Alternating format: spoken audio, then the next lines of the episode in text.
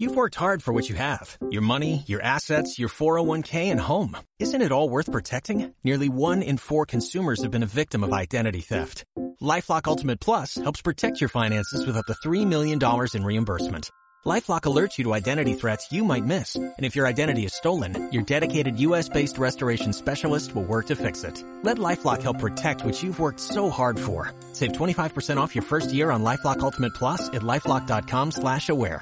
Terms apply.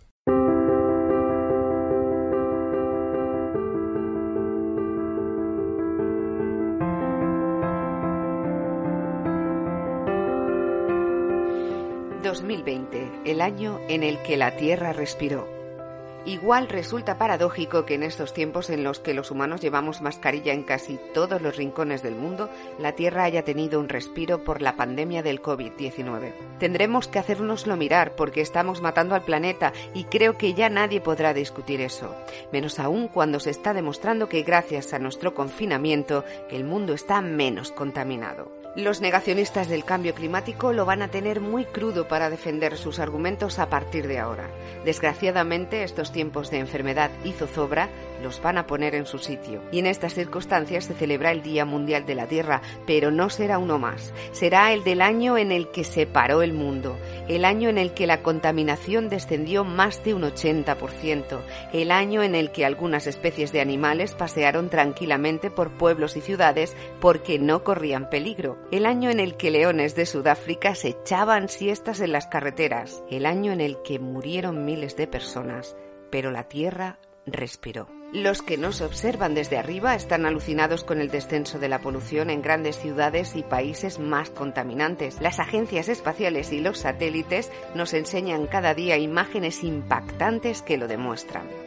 En este contexto y para celebrar el Earth Day, la NASA ha lanzado una campaña en la que explica que la perspectiva única del espacio les permite comprender mejor los sistemas interconectados de la Tierra y usar ese conocimiento para vivir de manera sostenible en nuestro planeta, proteger la vida en todo el mundo y adaptarse a los cambios naturales y a los causados por el hombre. No podemos cansarnos de repetir el mantra de que nuestros hijos merecen un mundo mejor. Y es posible que muchos penséis que este solo era un alivio momentáneo, pero ya estábamos entrando en un escenario de economía verde antes de que la pandemia nos pillara viviendo deprisa. Por eso, no debemos desviarnos del camino emprendido.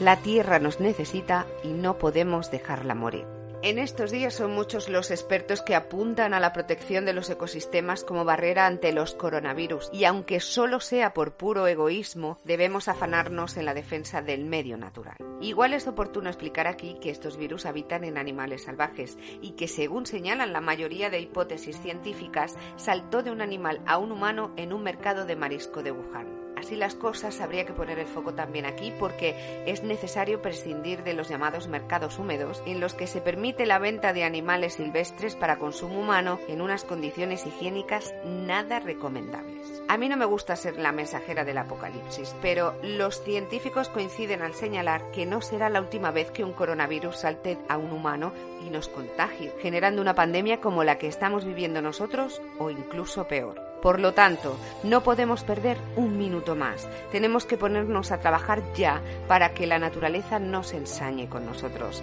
Dejémosle su espacio y respetemos el nuestro de una vez. En este sentido y coincidiendo con el 50 aniversario de la declaración del Día Mundial de la Madre Tierra, la ONU ha expresado que el brote de coronavirus representa un riesgo enorme para la salud pública y la economía mundial, pero también para la diversidad biológica. Sin embargo, la biodiversidad puede ser parte de la solución, ya que una diversidad de especies dificulta la propagación rápida de los patógenos. Igualmente, cada vez es más evidente su impacto en la salud humana.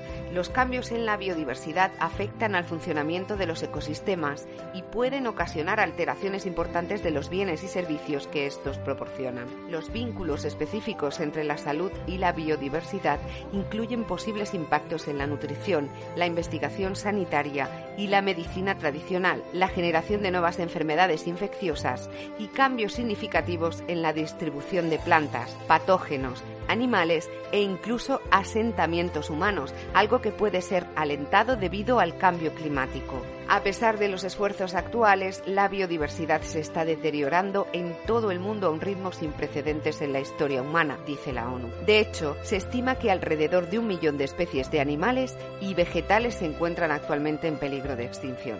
Existe, por lo tanto, una emergencia climática y existe una amenaza real de extinción de muchas especies.